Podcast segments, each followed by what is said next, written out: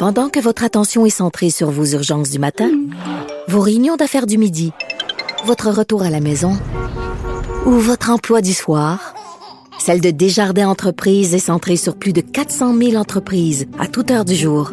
Grâce à notre connaissance des secteurs d'activité et à notre accompagnement spécialisé, nous aidons les entrepreneurs à relever chaque défi pour qu'ils puissent rester centrés sur ce qui compte, le développement de leur entreprise.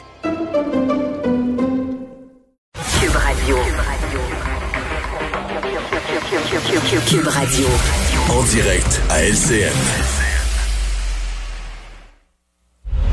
Salut Richard. Salut Jean-François. Toute une nouvelle concernant Harold Lebel, alors que euh, justement Et je ces temps-ci, les parlementaires euh, au Québec se penchent justement sur la question des agressions sexuelles et ça tombe comme ça une nouvelle. On va suivre ça bien sûr euh, aujourd'hui. Beaucoup de réactions en politique et dans l'Est du Québec, dans le secteur de Rimouski, Mm. euh, il est député euh, là-bas. On revient sur le dépôt du rapport euh, concernant le- le- le- les actions à prendre contre le racisme. Euh, vraiment, là, il y a toujours cette fameuse question du racisme systémique là, qui revient. Oui, tout à fait. C'est 25 mesures. Hein. C'est pas n'importe quoi. Là. On parle de formation obligatoire euh, sur le racisme et le profilage racial pour les policiers, pour les employés de l'État. On parle d'un cours sur le racisme dès le primaire, euh, améliorer l'accès à l'emploi, l'accès au logement, la reconnaissance des diplômes étrangers. Bref, 25 mesures. Et là, il y a des gens qui crachent un peu dans la soupe en disant, ben, c'est- c'est- on en a parlé de ces mesures-là. Là. Le temps est de passer à l'action et de pas. euh, il faut que les bottines suivent les babines. Moi, je dis, donnons la chance aux coureurs. Moi, lorsque j'entends M. Legault, je pense qu'il est vraiment, il prend le sujet très au sérieux. Donc, on va voir. Ça, c'est des mesures. On va voir si on va les appliquer ces mesures-là. Mais il y a des gens, s'ils ne prononcent pas le mot racisme systémique, ça veut dire qu'il ne, il nie l'existence du racisme au Québec. Et c'est pas vrai. Il dit il y a du racisme au Québec, mais je je veux pas embarquer dans l'histoire du racisme systémique. Premièrement, Jean-François demande à 20 personnes c'est quoi le racisme systémique? Tu vas avoir 20 euh, Ouais. interprétations, définitions différentes. Et euh, hier, euh, en entrevue à l'émission de Mario euh, Dumont ici à Cube, euh, François Legault a dit essentiellement là, il a dit écoutez là, les gens qui arrêtent pas de nous parler de racisme systémique, ce qu'ils veulent finalement, c'est attaquer la loi 21 par le biais du racisme systémique parce que si on ouvre la porte et on dit qu'effectivement, il y a du racisme systémique au Québec.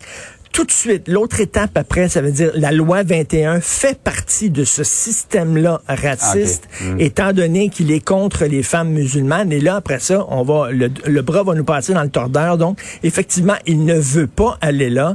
Mais il y a des gens qui sont, moi, je trouve, de mauvaise foi, qui vont lever le nez sur ces mesures-là. Moi, je trouve que ce sont des mesures importantes. Donnons la chance aux coureurs et on verra si les bottines vont suivre les babines.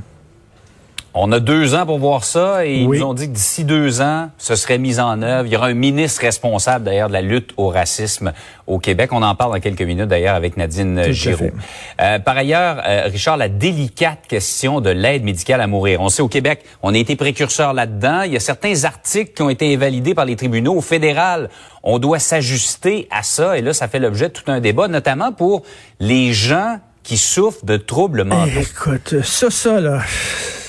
C'est tellement délicat. Alors, on est en train de discuter de la possibilité d'appliquer, de permettre l'aide médicale à mourir aux gens qui souffrent de troubles mentaux.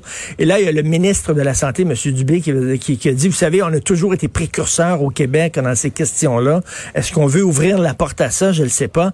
Premièrement, c'est quoi, les gens qui souffrent de troubles mentaux? Permettre le suicide assisté, l'aide médicale à mourir aux schizophrènes, aux bipolaires, aux gens qui souffrent de dépression, aux gens qui ont des troubles de personnalité limite. Après ça, ça va être quoi, Jean-François? Ça va être les trisomiques? Est-ce que ça va être les autistes?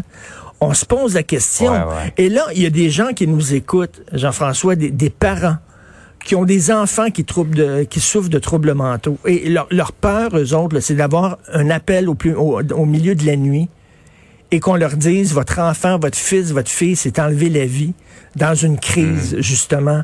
Et là, le gouvernement dirait, ben, le suicide est une option. Le suicide est une option à envisager.